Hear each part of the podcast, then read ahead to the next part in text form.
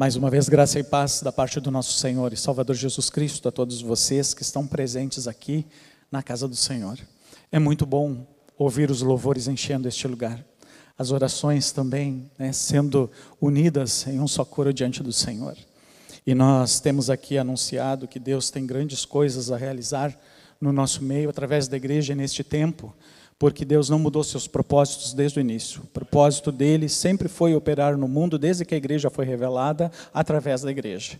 E a igreja não está sozinha para isso. Ela tem o poder do Espírito Santo. Hoje nos alimentamos também nessa palavra para entendermos aquilo que Deus quer realizar através da nossa vida como testemunho, não apenas a Porto Alegre, mas a todas as nações. E eu convido você a abrir a palavra do nosso Deus para a nossa meditação e acolhimento do que Deus tem para a nossa vida hoje, no livro dos Atos dos Apóstolos, no seu capítulo de número 16. Atos 16. Nós vamos fazer a leitura dos versículos de 1 a 10, 14 e 15 e 30 a 34.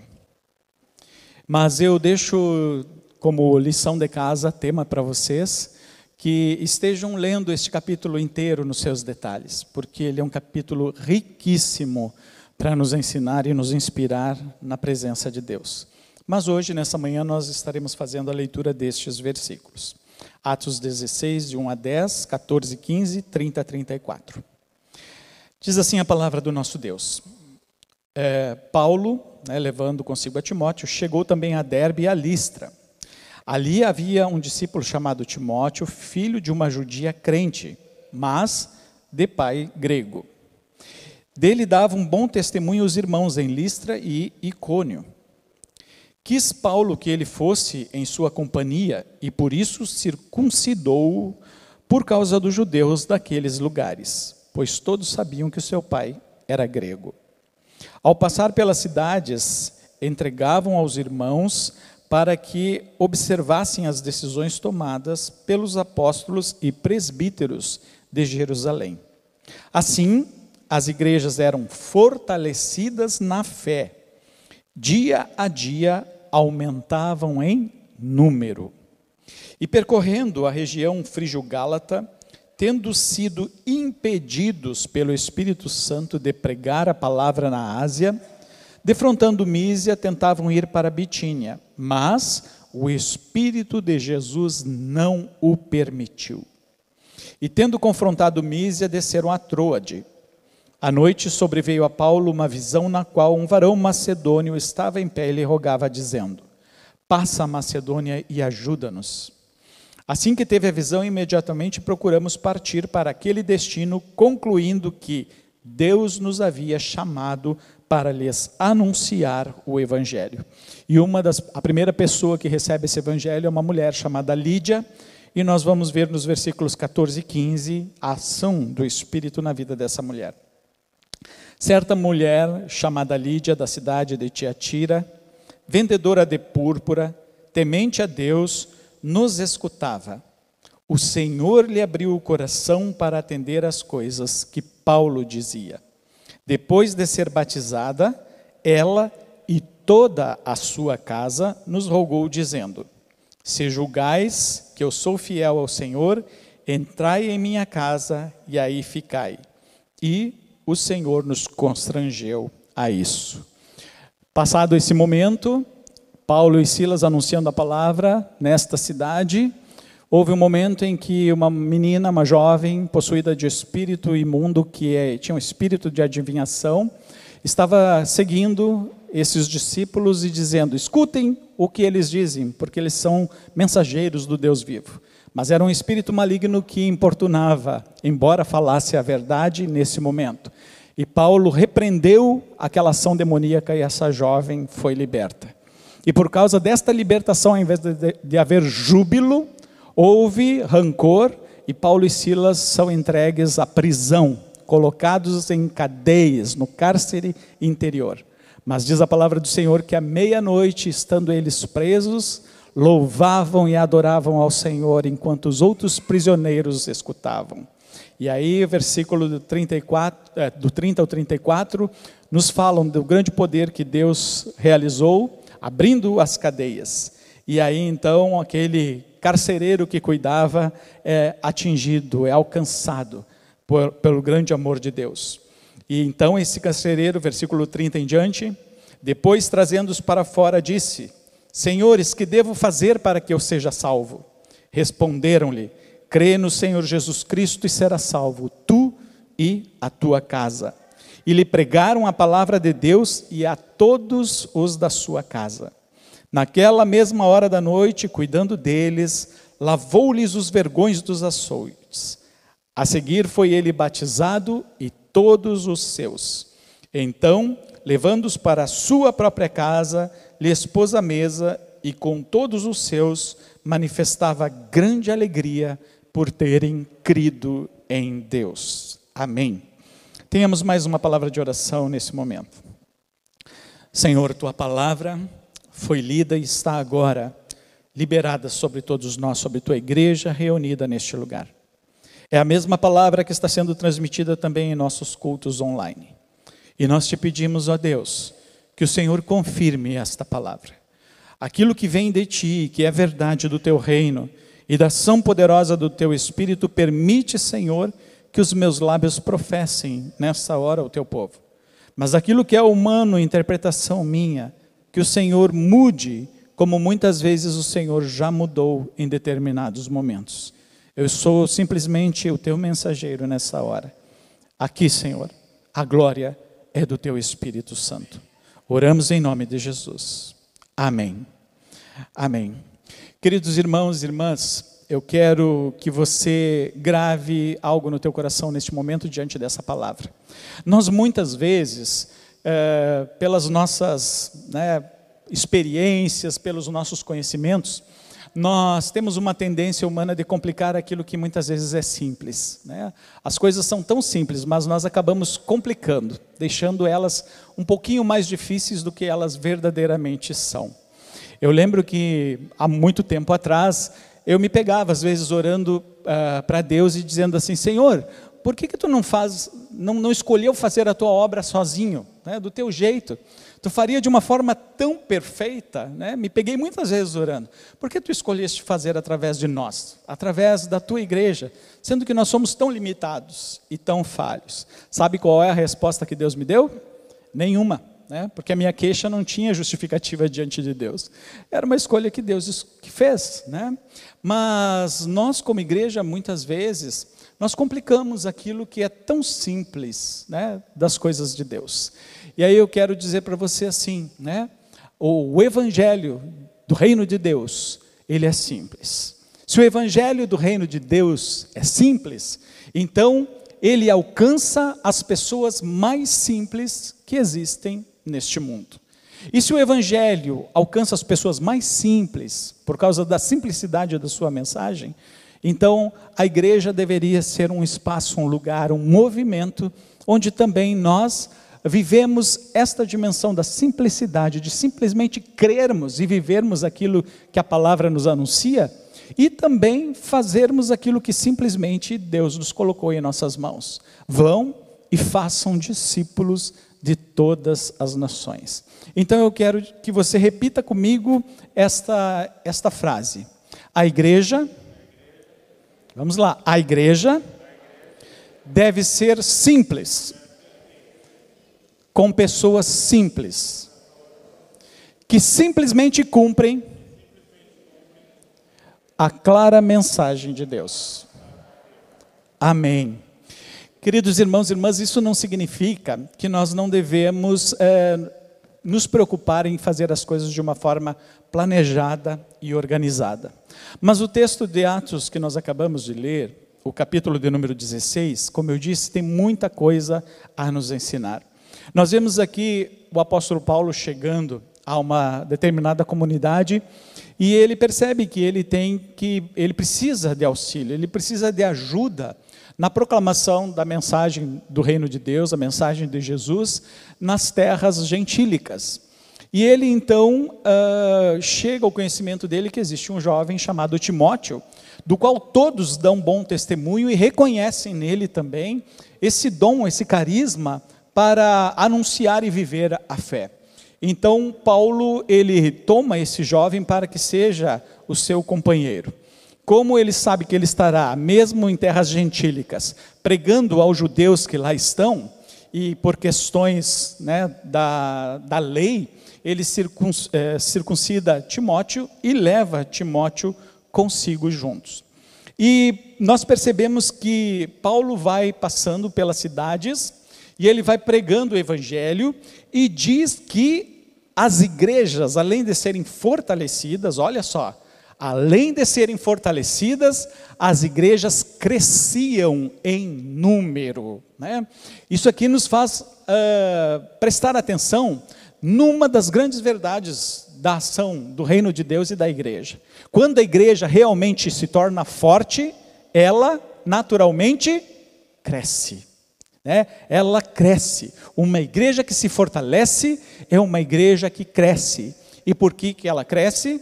Porque ela anuncia o evangelho simplesmente, mas também ela vive a dimensão do Espírito operando, confirmando, com sinais e com prodígios a pregação da palavra.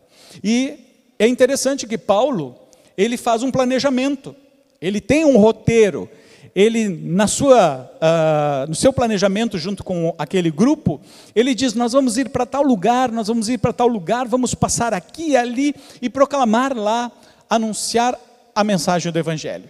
Mas percebam que nesse pequeno texto aqui, por duas vezes, tem uma declaração dizendo que o Espírito Santo não permitiu. Olha só. Será que o Espírito não queria salvar naqueles lugares? Claro que queria, né? porque a vontade de Deus é que o Evangelho seja pregado a todas as nações.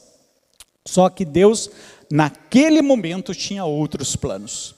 E por duas vezes o Espírito Santo impede que eles cumpram a missão do jeito que eles estavam planejando. Contudo, não apenas impede, mas revela. Né? Há uma revelação de onde naquela hora Deus precisava da vida de Paulo e Silas. E o porquê Deus precisava da vida de Paulo e Silas naquele lugar. Será que era só para uh, salvar Lídia e sua casa? Libertar uma jovem possessa de espíritos malignos? Salvar um carcereiro e sua casa? Mas nessa ação, começou uma das igrejas que se tornou a maior apoiadora do apóstolo Paulo, a igreja aos filipenses. Então, nós vemos aqui que o Espírito Santo impede, mas ele tem um projeto que vai muito além da visão de Paulo naquele momento. Então, eles chegam ali, eles anunciam a palavra, e a gente não leu aqui, mas onde Lídia está quando ela ouve a palavra? Ela está numa sinagoga, ela está num templo, ela está na beira de um rio, porque ela era vendedora de púrpura, trabalhava com os tingimentos né, ali para tingir os tecidos. Então ela era vendedora e ela estava na beira de um rio junto com outras pessoas, junto com outras mulheres que estavam ali fazendo o seu ofício, vivendo o seu dia a dia. Mas este lugar era um lugar de oração, era um lugar onde as pessoas tementes a Deus não apenas trabalhavam, mas também buscavam ter o seu momento com Deus. E aí Paulo vai e prega. Foi pela eloquência da pregação de Paulo que Lídia se converteu? Diz o texto que nós acabamos de ler. O Senhor abriu o coração de Lídia. O Senhor abriu o entendimento dela para que ela pudesse entender aquilo que Paulo estava fazendo. Então Lídia acolhe aquela palavra, Lídia abre a sua própria casa para que aquele lugar seja um lugar de proclamação da palavra do Senhor. E aí tem o início da igreja aos Filipenses. Temos a jovem que é liberta daquele espírito maligno.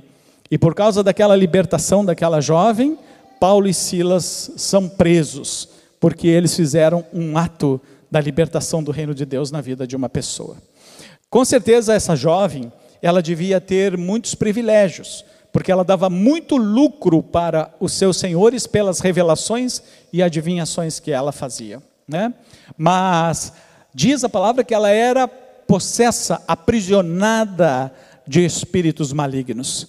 E aí eu pergunto para você: será que alguém que vive essa dimensão espiritual, de ser atormentada, de ser dominada, de ser usada pelo maligno, pode ter paz, independente de todos os bens que tenha ao redor de si? Não. Aquela jovem, provavelmente, ela pedia no seu coração libertação daquela situação. E mesmo sem entender o que estava acontecendo, sendo usada pelos espíritos malignos, Deus traz sobre ela a libertação.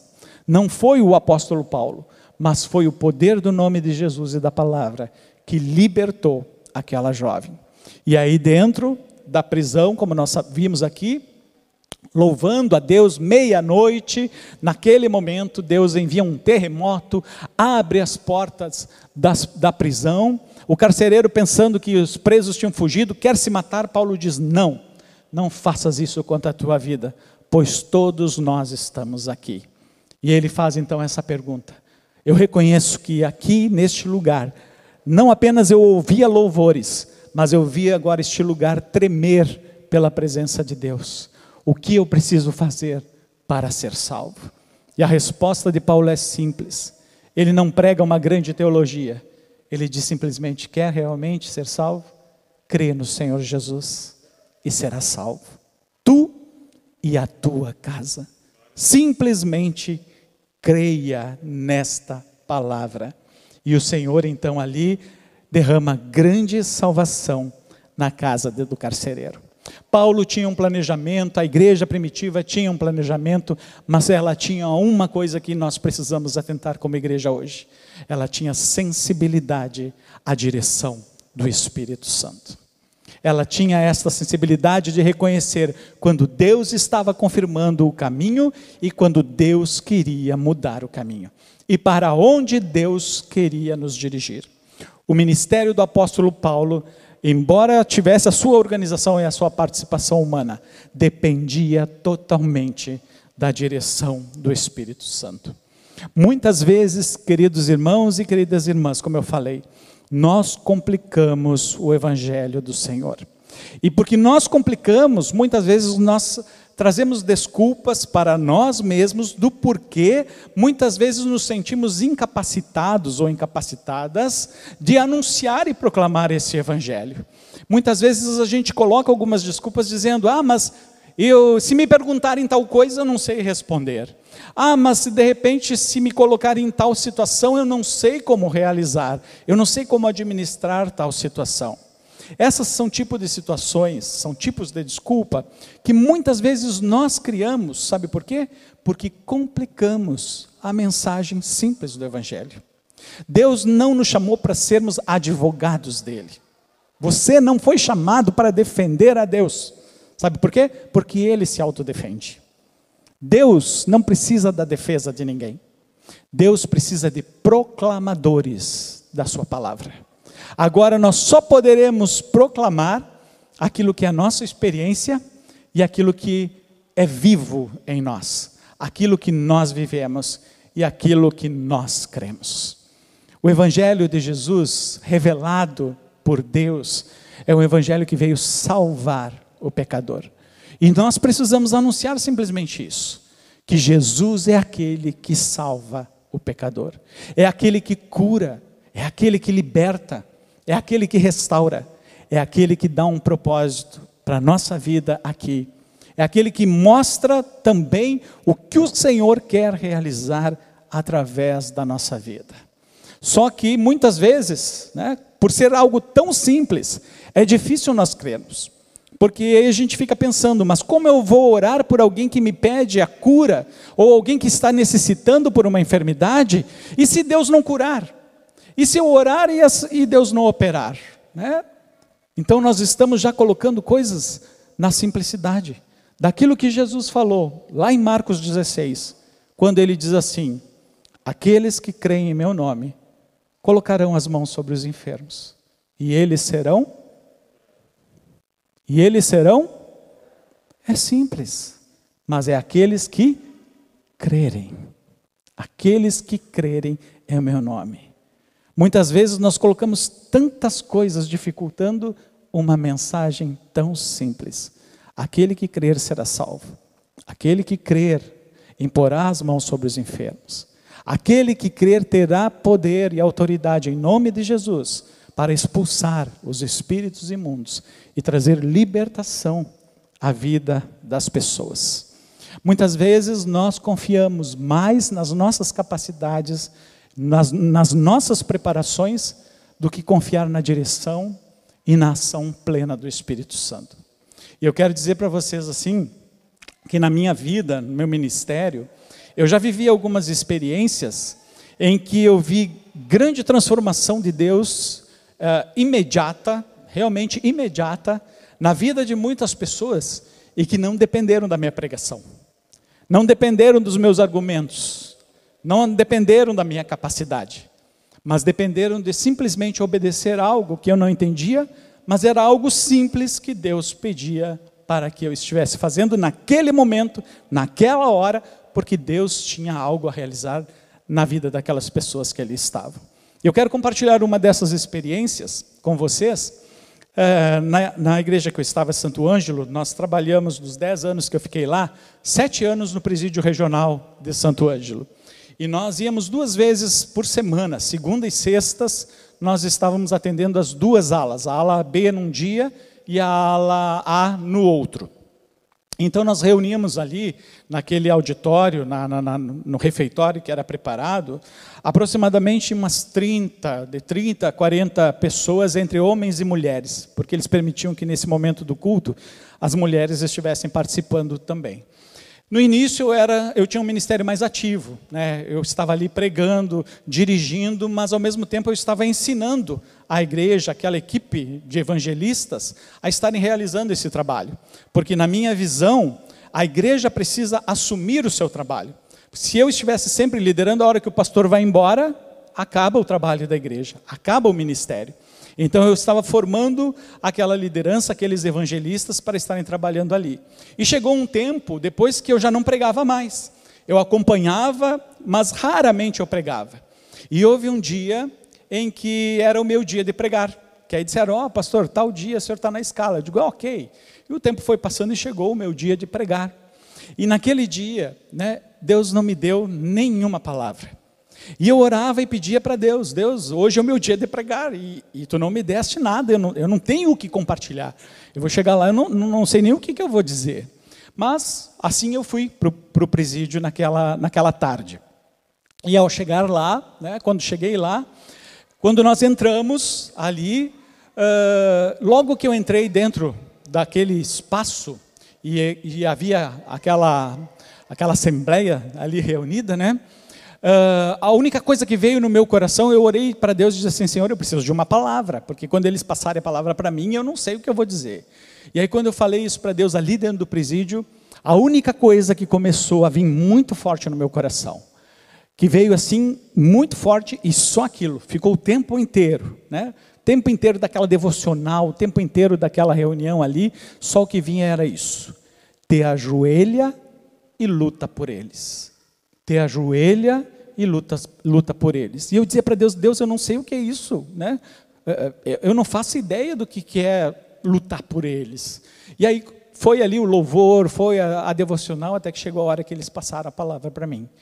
E aí eles disseram, bom, agora o pastor vai dar a palavra. E aí quando eu assumi a palavra, eu disse, olha, pessoal, é, eu não tenho palavra para compartilhar para vocês. Não tenho, Deus não me deu. Eu orei, pedi, até quando eu entrei aqui, clamei ao Senhor e pedi o tempo inteiro, dá uma palavra. Mas Ele não deu. Agora, desde que eu coloquei o pé aqui, a única coisa que vem, que está latente na minha mente e no meu coração, pulsando, é: te ajoelha e luta por eles. E aí eu não sei o que, que é isso. Disse para eles assim: ó, eu não faço ideia do que é isso. Né? Eu não sei o que Deus está querendo fazer. Mas eu sei pelo menos o que é ajoelhar. Eu não sei o que é lutar, mas ajoelhar eu sei. E geralmente quando Deus, quando nós nos ajoelhamos diante de Deus, o que, a gente faz? A gente ora. Então eu disse, eu vou me ajoelhar e vou orar por vocês. É, é o que eu sei, a primeira parte. Lutar eu não sei, mas me ajoelhar e eu vou orar por vocês. E eu não sei o que Deus quer fazer. Então eu só vou obedecer. E aí eu lembro que eu peguei e me ajoelhei, né? Me ajoelhei ali no chão. Mas quando os meus joelhos tocaram o chão, eu caí para frente e explodiu dentro de mim né? uma torrente de um choro, um choro incontrolável. Eu não estava com vontade de chorar, eu não estava emocionado, mas na hora que os meus joelhos tocaram o chão, ali naquele presídio, né, ali explodiu aquele choro incontrolável, eu não conseguia controlar. Era algo que saía da minha alma, não sei, era como se fossem ondas, né, que saíam aquele choro, aquele choro, aquele choro. E eu com o rosto no chão, chorando, né, aquilo fluindo de mim, eu ouvi né, os bancos se arrastando, aquele barulho de banco arrastando tudo mais, e ouvi pessoas, ouvia as pessoas caindo no chão. E elas também estavam caindo no chão de joelhos, explodindo no mesmo choro, chorando copiosamente. Aquilo se tornou um choro único, assim, que os agentes penitenciários foram lá para ver o que, que estava acontecendo ali naquele espaço. Era algo que eu não, não, não sei nem precisar quanto tempo né, demorou ali. Mas, naquele momento em que estavam chorando, Deus começou a operar através do Espírito Santo na vida de todos que ali estavam. E até que chegou o momento em que eu consegui, né, que aquilo diminuiu e eu consegui tomar forças, então eu fiz uma oração. Não lembro nem o que eu orei. Não foi uma oração muito longa, mas já estava no nosso quase no nosso horário de sair, OK. Nós oramos ali, foi um momento assim tremendo. Mas aconteceu só isso? Só uma experiência sobrenatural, né, com Deus ali? Não. Na outra semana, quando nós voltamos, aconteceu a reunião, o culto normal. As pessoas estavam ali, fizemos, não aconteceu nada demais. Né? Porém, no final, quando terminou aquela celebração, chegou um dos, dos presos, um jovem que estava lá, e ele chegou para mim e me deu uma, um envelope e disse assim: Pastor, eu vou pedir que o senhor não abra até chegar em casa. Quando o senhor chegar em casa, o senhor abra e o senhor pode ler. E só se comprometa a fazer isso comigo. E aí eu me comprometi. Cheguei em casa, abri aquele envelope e era uma carta né, dele. E ali naquela carta ele fazia referência ao culto da semana anterior, naquele momento do choro. Ele disse que, ele contava na carta, ele conta na carta, que ele já estava participando há muito tempo dos cultos ali, mas ele não se sentia digno de que realmente Deus, aquele Deus que nós pregássemos, fosse se interessar pela vida dele devido aos caminhos que ele escolheu de, do tráfico de drogas. E ele diz: Olha, eu prejudiquei muita, muita gente, quem é que, que se importaria comigo dessa forma? Esse Deus, né, é, ele pode até ajudar quem é bonzinho, mas eu que estou aqui, eu me acho indigno da ajuda dele. Só que ele disse, só que na semana passada, quando o Senhor colocou os joelhos no chão e começou a chorar, algo se apoderou da minha vida. E ele coloca isso assim, né, com essas, algo tomou um poder na minha vida que me fez eu cair de joelhos no chão chorando. E aquele choro, pastor, era um choro de arrependimento genuíno que eu nunca havia sentido na minha vida.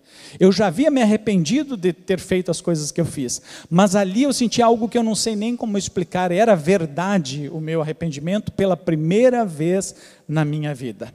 Só que aconteceu algo que eu também não sei explicar, mas eu vou narrar nessa carta. Ele diz: enquanto nós chorávamos, enquanto todos nós estávamos chorando naquele recinto. Eu não sei né, como isso aconteceu, mas eu vi lá na rua, fora do presídio, Jesus parado, sorrindo e olhando para dentro do presídio. E Jesus saiu da rua e ele foi entrando pelo portão do presídio, ele foi entrando pelo pátio do presídio, ele entrou pela porta do presídio, ele passou pelos corredores e ele entrou na sala. Ele disse: Eu nunca vi Jesus, eu não sei como Jesus é, mas eu sei, era Jesus. Algo em mim dizia que era Jesus. E ele entrou ali no meio onde todos nós estávamos chorando. E ele veio e ele parou na minha frente. Ele disse: Eu não sei explicar, mas eu vi isso acontecer.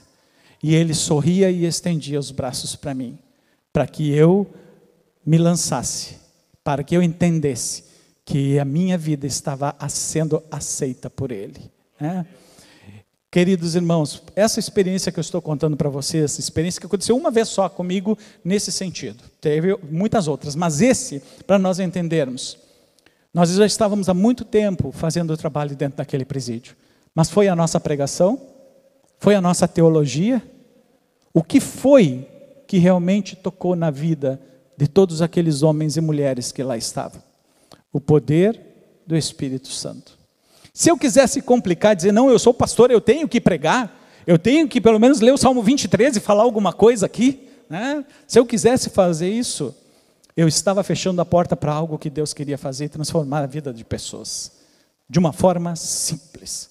Eu nem sabia o que era direito, luta por eles, mas eu entendi que era chorar pela, pela vida de cada uma daquelas pessoas, como o Espírito Santo chora com gemidos inexprimíveis.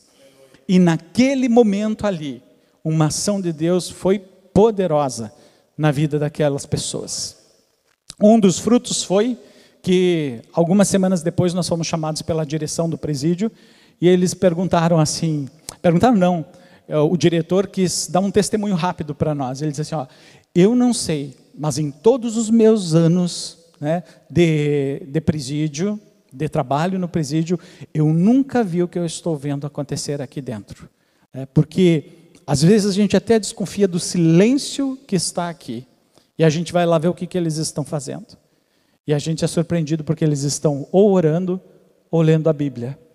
E ele disse: Eu nunca vi isso acontecer dentro de um presídio. O Evangelho é simples. Nós anunciamos um Deus que faz, um Deus que opera, um Deus que realmente confirma a sua obra. Wesley, é, quando ele, após viver a experiência do coração aquecido, quando Whitfield o convida para pregar né, fora da igreja, pregar nas ruas, pregar nos campos, Wesley narra no seu diário que ele tinha um grande desconforto em relação a isso, porque na sua mente era um grande pecado proclamar a palavra fora do lugar santo. Né? Ele não tinha como, a proclamação tinha que ser no lugar santo, dentro da igreja. Então ele tinha esse, esse desconforto. E quando Whitfield o convida para estar pregando, ele vai e ele prega. Né? Ele prega ali, mas ele narra no seu diário que no momento da sua pregação, quando ele está terminando a sua pregação, ele diz: Senhor, tu conheces o meu coração, e tu sabes que eu não quero me desviar daquilo que é a tua verdade. Se eu estiver fazendo alguma coisa errada, ou se eu estiver falando alguma coisa que não seja verdade do teu evangelho, do teu reino, então me impede de falar. Mas se o que eu estou fazendo aqui fora é verdade, e se o que eu estou anunciando que o teu filho faz é verdade, confirma, Senhor. E aí ele escreve, isso não aconteceu apenas uma vez. Ele narra várias vezes no ano de 1739, um ano depois do coração aquecido, várias experiências em dias diferentes dessa situação. Mas essa foi a primeira. E ele diz que de repente as pessoas começaram a cair, chorando ali no meio do campo, uma após outra, pelo poder do Espírito Santo. E não apenas caindo, mas ele diz porque o cair não era o fruto, aquelas experiências que estavam acontecendo, sobrenaturais, não era o fruto. Mas ele diz que o fruto é que aquelas pessoas levantavam transformadas, levantavam diferentes, levantavam libertas, le levantavam curadas pelo Senhor. E depois dessa experiência, ele narra no dia seguinte um médico muito cético com aquilo que vai ver.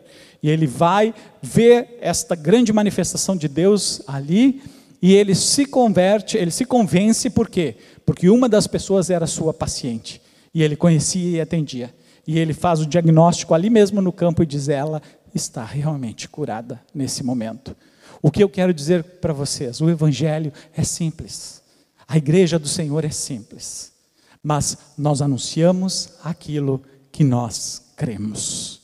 E creio, querido irmão, querida irmã, que é isso que o Senhor nos chama hoje neste tempo, de anunciar este Evangelho: que Jesus é o mesmo ontem, é o mesmo hoje e o será eternamente. E a unção que estava sobre Jesus, a unção do Espírito Santo que estava sobre a igreja primitiva, a unção do Espírito que estava sobre o movimento metodista, É a mesma unção do Espírito que está neste lugar sobre a tua vida. E assim como Lídia teve seu coração aberto pelo Espírito para entender as coisas espirituais, ela abriu a sua casa para proclamar o Evangelho. Assim como o carcereiro também teve esse encontro poderoso de salvação, ele e sua casa, ele também acolheu esse evangelho dentro da sua casa.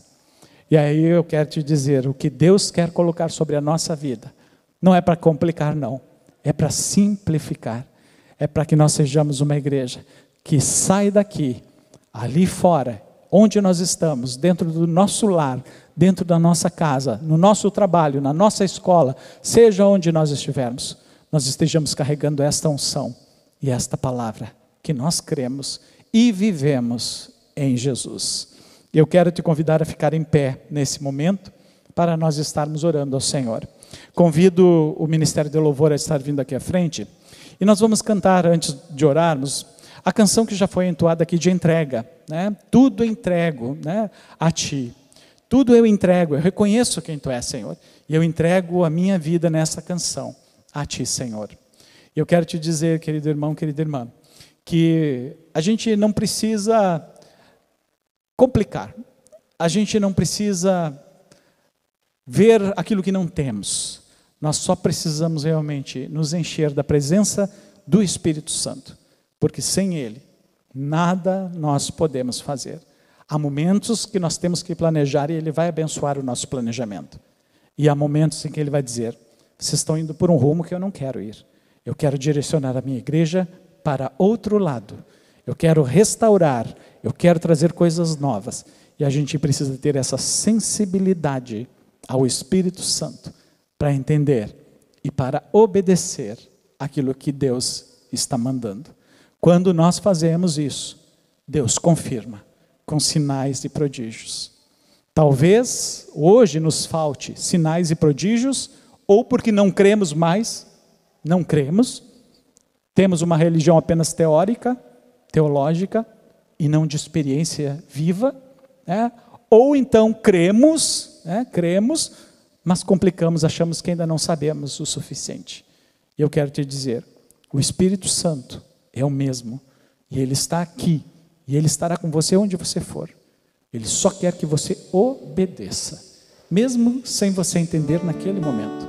Agora, os sinais e prodígios serão acrescentados para confirmar as verdades do reino de Deus. Uma igreja simples não acontece apenas dentro do templo do culto. Uma igreja simples acontece na proclamação das nossas vidas dia após dia e acontece dentro dos nossos lares. Ali o evangelho simples abençoa nossas vidas, nossa família e todas as pessoas à nossa volta. Entregue-se ao Senhor neste momento em consagração e oração.